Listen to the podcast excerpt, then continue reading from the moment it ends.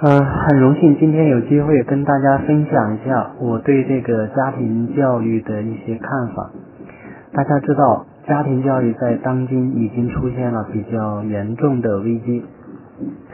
因为我们人类文明的发展速度太快了，这个文明的媒介现在已经加速度的转移到移动互联网上来了。这个技术的发展、学习的革命，还有我们社会生活习俗的变化，这些东西都打破了我们传统家庭的那种静态的、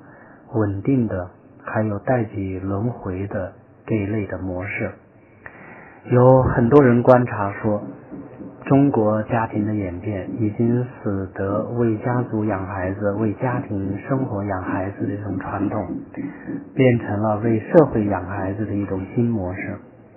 在这种情况下，传统的家风啊、家训啊、家规已经很难传承下来了。有些人为此很悲观，觉得父母跟孩子相处都很困难，哪里还谈得上什么家风？我记得在《锵锵三人做节目的时候，有两个学者都表示悲观。一个说他的女儿在美国读书，在生活习俗上已经完全美国化了，跟他一年都见不了一面，哪里还有家庭的感觉？更不用说有什么家风传承。另外一个学者呢，他认为中国社会的小家庭时代已经宣告了传统家族和家教的终结。未来中国社会不会有什么家规家训了。我个人对学者的看法持保留态度。我对这个家风家教的这个传承呢，也还是比较乐观的。尤其是当我们了解这种传统家庭教育的丰富多样多样性的时候，我们对传统家教的功能有切身体会的时候。我们可能就会更加同意传统家教对当代人有巨大的启示意义。很多人以为传统家教就是那些真善美的、真善美啊、高大上的东西，就是那种忠孝节义呀、读书积德一类的东西。这是不太了解传统家教的丰富性，也不了解传统家教有非常坚实的这种世界观和方法论。就是说，传统家教它在教育子女方面，它的世界观是很很结实的，而且它有很强的这种可操作性。比如说，传统中国贵族时期的这种家训家风，基本上是要明于这个义利之变。所谓的义利之变，就是在这种这种利益和道义之间，它要有一种哎明辨是非的。这种这种判断，当然，这种名誉义利之辩，可能在我们今天看来已经不太符合这个社会的潮流。不过，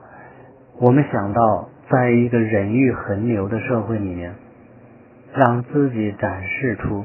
也给孩子后和后人示范出一种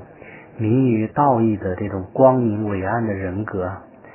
仍然是家教当中最为。宝贵的财富，我觉得这个这一点呢，其实是今天最值得当做一件怎么讲呢？当做我们家教当中的一个最重要的价值观念来来这个传承下来。那么，中国传统家庭教育的贵族时期，它的代表代表的文本有哪些呢？我们可以说。其实孔子家语就是比较好的代表，因为孔子他被称为中国文化的集大成者，也是我们的这个至圣先师。我们从孔子的家语当中可以了解到人生人格的那种贵气啊，它是我们中国人追求的境界。也就是说，除了道义，除了高贵，没有什么可以立得起我们的人生人格。像财富、知识、学问、权利，那都是，那都是我们说的是一种世俗的一种工具，工具式的一种成绩，它不是我们生命的一种真正的价值。像孔子说过，他说不义就是不正义、不道义，不义而富且贵，于我如浮云。啊，这样的话就是很了不起。当然，在我们今天的这个这个重商时代，或者说一切向前看的时代，这个孔子的这个说法就是显得特别的迂腐。但是我觉得他这样的话，在今天不仅仅有这种心灵鸡汤的效果，我觉得对他的弘扬倡导，也确实可以让我们这种家庭、让亲人、家人，从让这个社会啊，从物欲的重负里面解放出来。我们只要想一想，家人、亲人之间，我们谈论的中心的话题，不是财富，不是利益。而是这种这种大义、道义和人生正义，那么我们可能每个人都会轻松的很多，而不是说那么压力山大，对不对？还有孔子，他对孩子的教育当中，还有一个对我们特别 有启示意义的，那就是他要求他的儿子学诗。所以你们知道《论语》当中有一句很有名的话，说：“小子何莫学乎诗？诗可以兴，可以观，可以群，可以怨。耳之是父，远之是君，多识于鸟兽草木之名。”所以孔子他让他的儿子去学诗，诗是什么呢？诗其实就是我们现在说的这种社会舆论。或社会上流行的这种顺口溜，也就是我们现在网上的这些流传的饭桌上流传的这些这些话语，它代表了这种大众的声音，代表的这种这种江湖社会民间的声音啊！而且只有学习这种声音，学习这种话语，我们才能够去去进行交流。这是孔子的孔子的一个见解，所以他有一句特别有名的话说：“不学诗，无以言。”也就是说，如果我们不知道最近流行的这种这种这种话语，或者说最近出现的新的思潮、新的人物、新的声音，那么我们就不会交流，我们也不知道这个社会它的一种它的一种。我们这样讲了他的品格是什么，所以他会说是可以兴观群艳，所以我觉得这一点很了不起，而不是说像我们有很多家长一样，让孩孩子跟这个世界隔绝，让这个让孩子生活在一个温室里面，不知道这个社会那个那个，比如说他可能有的地区他是民怨沸腾，是吧？有的地区呢，他的那种。这种这种这种这种精英和平民之间的这种关系呢，它是一种紧张的关系啊。如果我们我们让孩子对这些东西视而不见，或者说转过身去不看见那些东西，那我们我们的孩子可能在社会上立足起来，可能就有些危险。所以我觉得孔子的这段话也是非常有意义的。这是贵族时期的，我觉得这种家庭教育对我们当下的一种启示。那么传统中国它还有一个氏族时期，那就是我们可以讲说是唐以前的唐朝以前的那个时代，那个时代的家家训家风，我们可以说它可以以颜之推的《颜氏家训》为代表。很多人可能了解这个《颜氏家训》。这个颜之推和这个《颜氏家训》这本书都非常了不起。颜之推这个人本人并不显赫，他一生呢经历也很坎坷，但是他就是凭这本书而流传不朽。这个人可以说他就像是在社会上不太成功的一个人，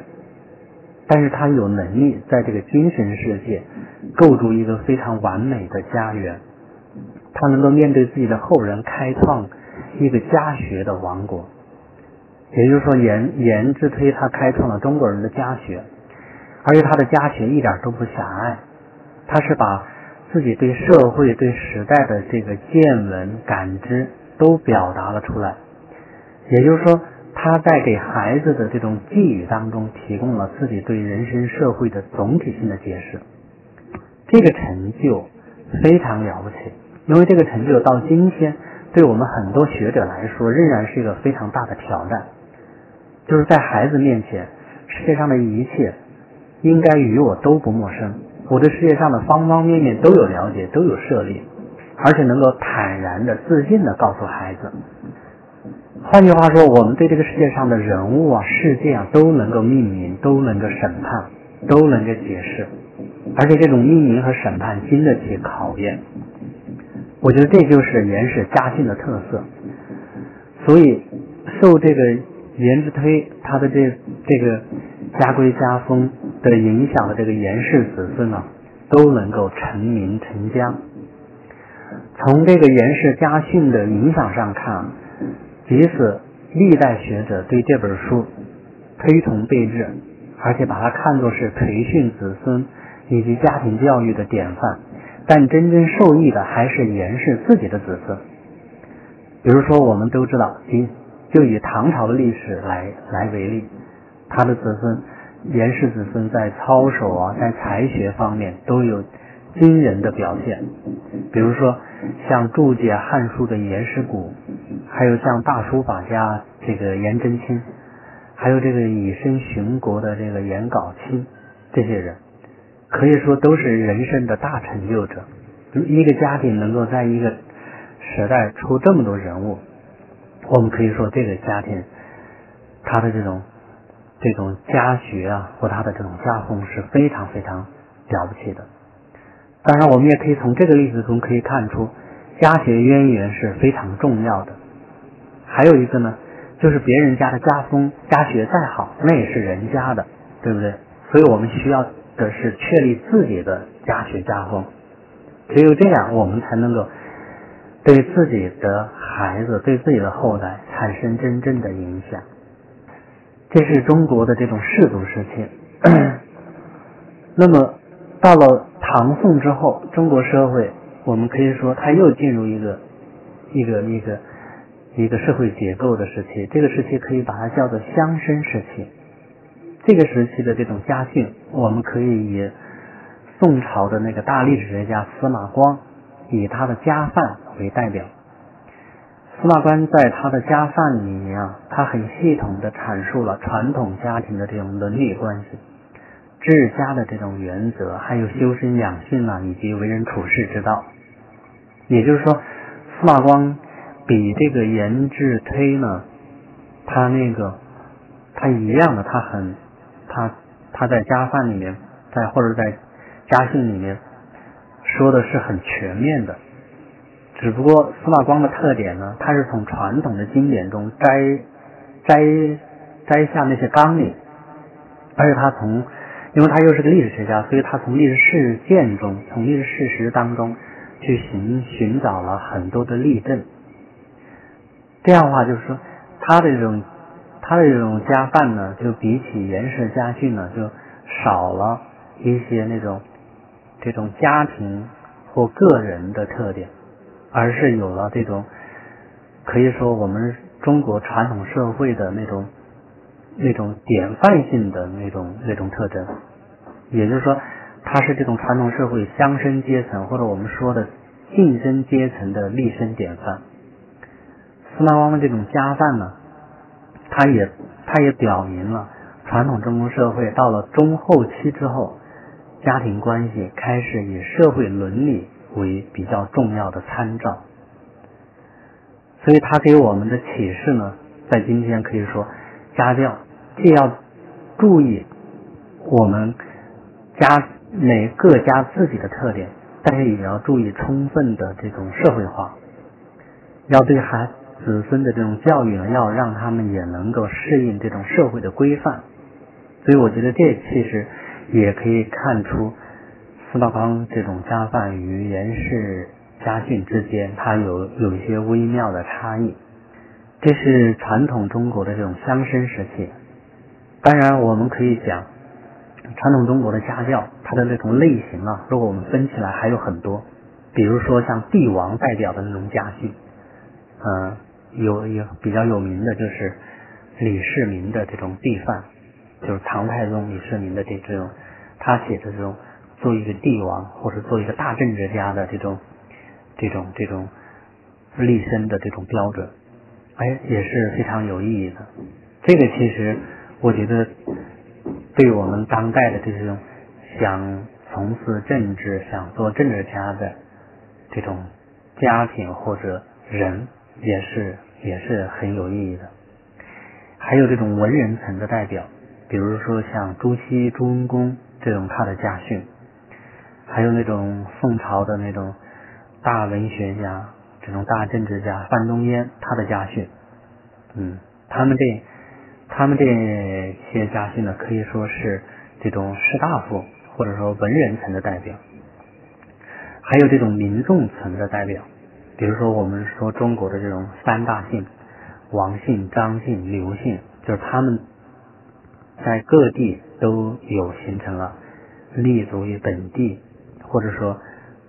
自己的这个姓的这些家训。我们从这些家训当中啊，可以看出。他们这种家风家教的创立者啊，对自己和家人的使命是有明确的意识，所以他们能够根据这种家庭的社会地位，提出一些让自己和家人立安身立命的这种原则。所以我觉得这种他们这种传统的这种家庭教育，那种心胸啊，那种格局，还有那种见识，都是我们今天的家长可以效法的。可以仿效的，嗯，我在这个我的这个家世那本书里面也写了中国现当代的十几家的这种家风。从那些十几家中可以看出啊，这种家庭的这种修齐治平与否，跟大家长跟一个家的家长是有很大的关系。而这种家庭成员的立身处世啊，各有不同呢。这又跟他们确实又跟他们的家风有关。比如说，我们举个例子，像宋家，就是孙中山、蒋介石的这种岳父，叫宋耀如。宋家啊，算是宋耀如开创的。宋耀如这个人呢，是出生于海南一个非常穷困的一个家庭，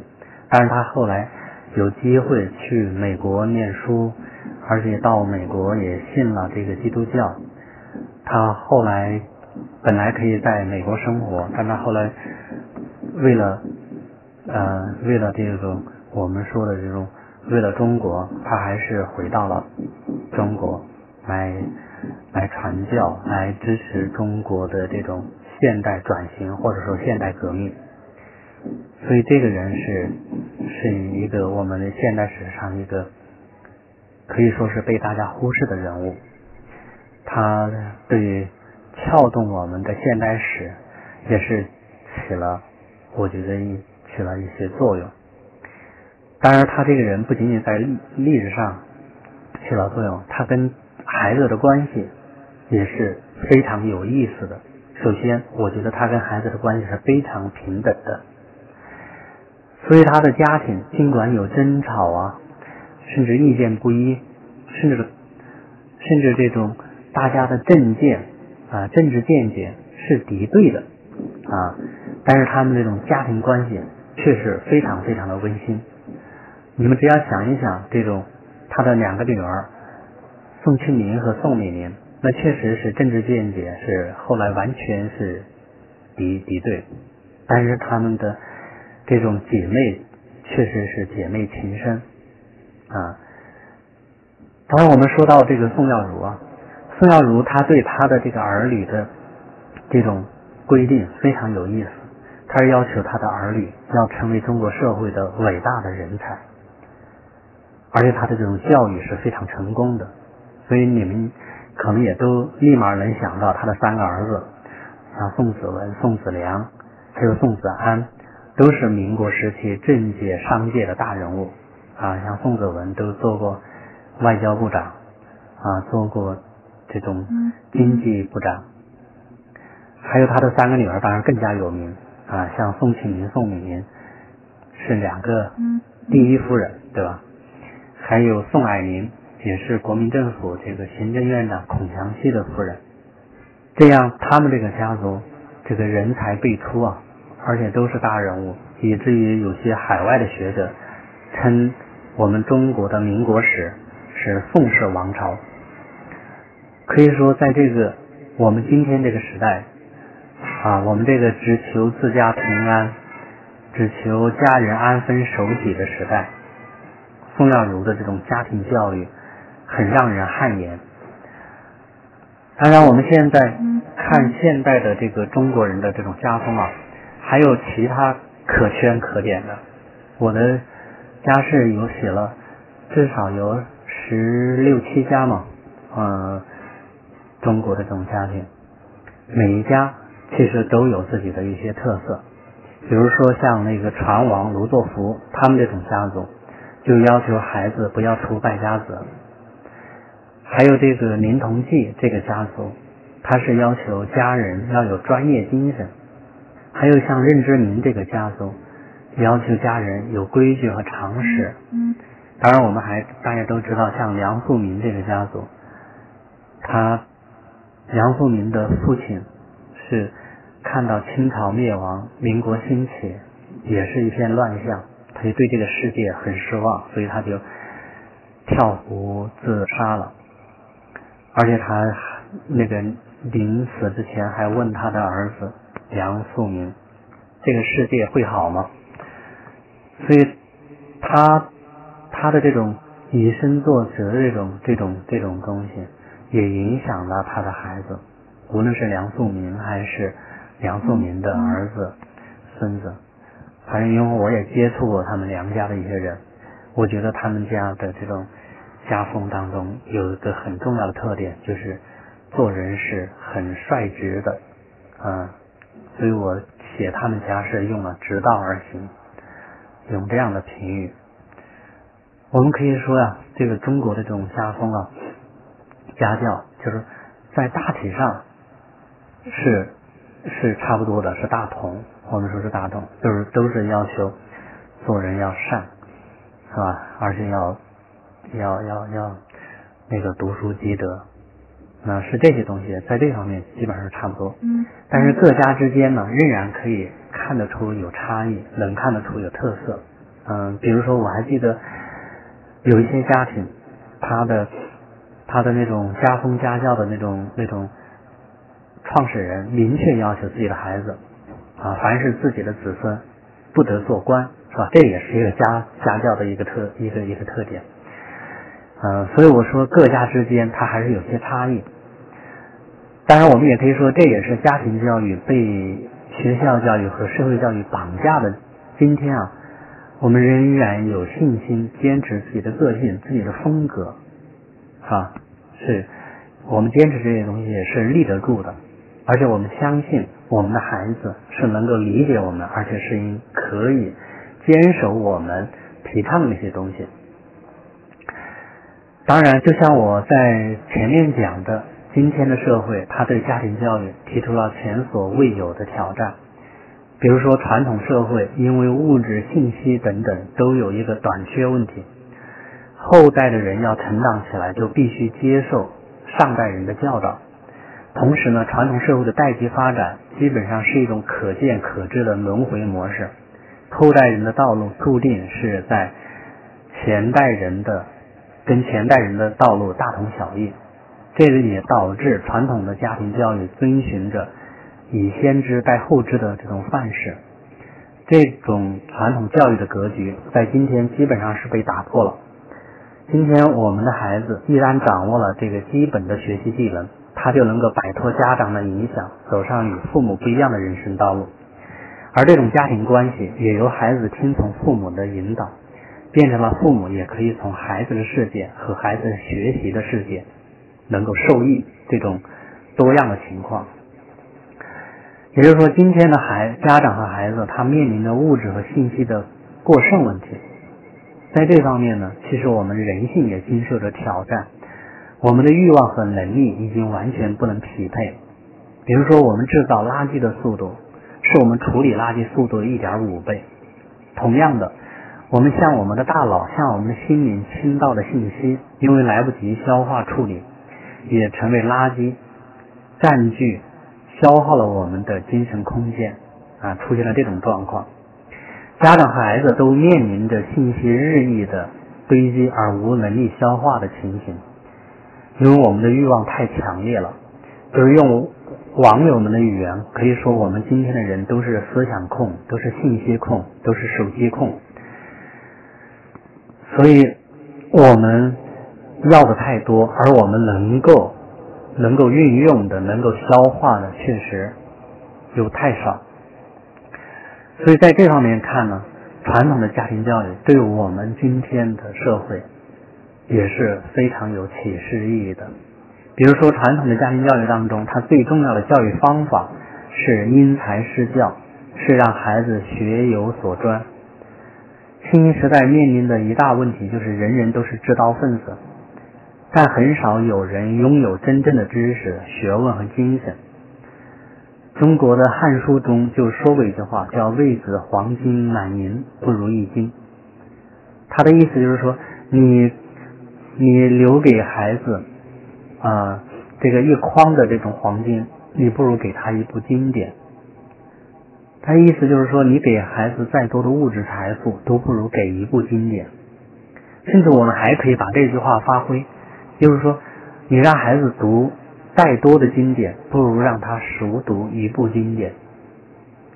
当然，这并不是说我们只要关起门来读一部书就可以了。而是说，这部书是我们通向世界的基础，我们对世界的经历又不断的让我们回到这个基础。只有如此，我们才算得上是有根底的人，否则我们就是墙头草，或者是别人的跑马场。这个熟读易经的教育方法，其实还可以引申开来，那就是对孩子的教育要有一技之长。虽然我们常说技不压身，多学一一门技艺对孩子有好处。但是在这个时代，我觉得我们对家长对孩子的要求，应该是提醒他，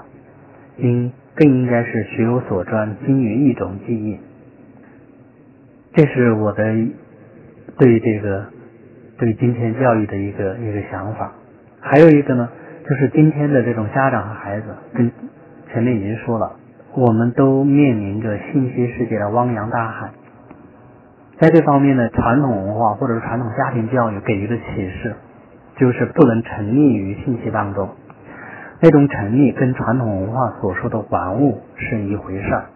传统家庭教育是非常反对这个玩物丧志的。志是什么？这是世心，对吧？是恒心，是我们在人生社会上安身立命、一以贯之的用心。若我们只是玩物的话，只是一种游玩的态度的话，我们就会被这个物质所玩，被这个信息所支配、所奴役。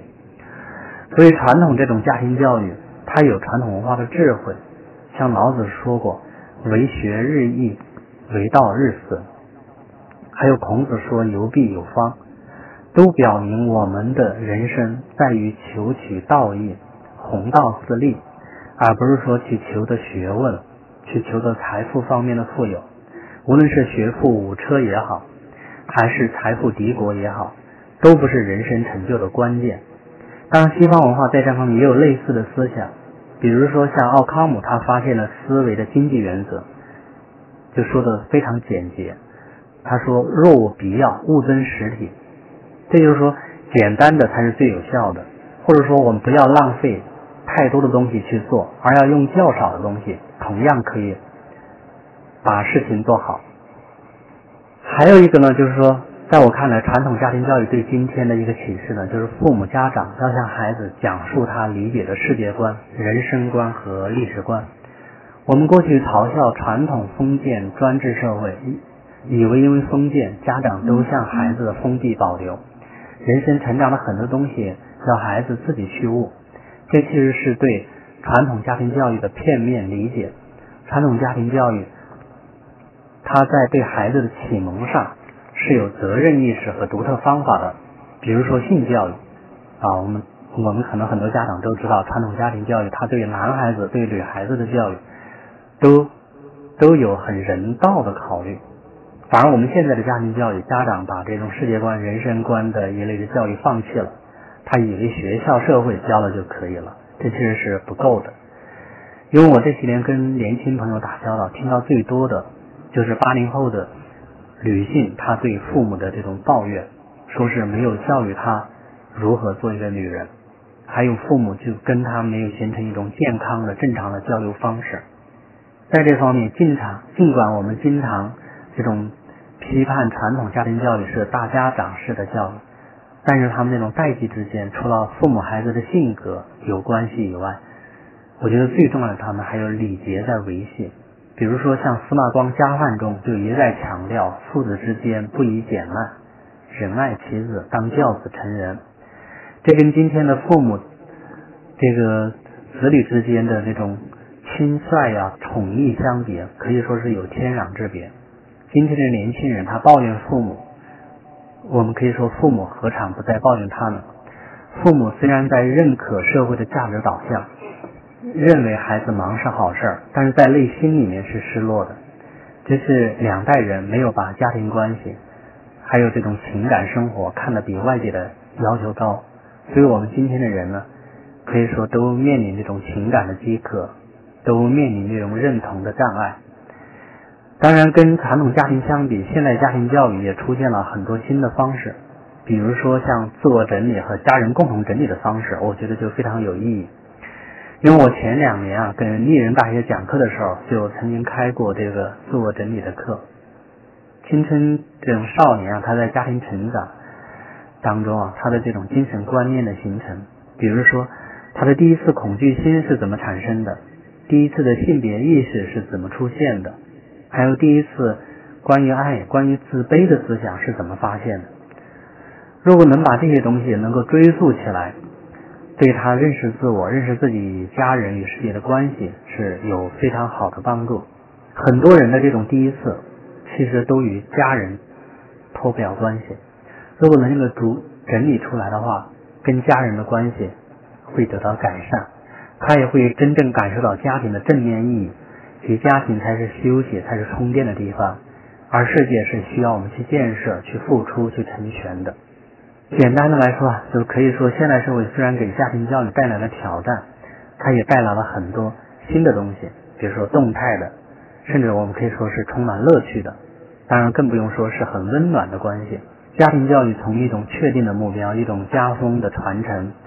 家规的遵守模式，转向了两代人、三代人。都在学习的道路上，都在这种关系互动的情感认同当中。所以我说，今天这种家庭教育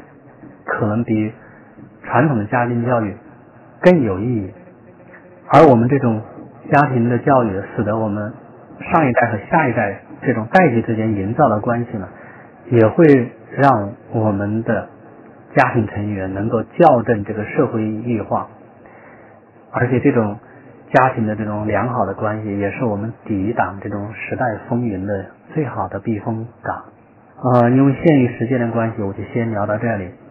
谢谢大家。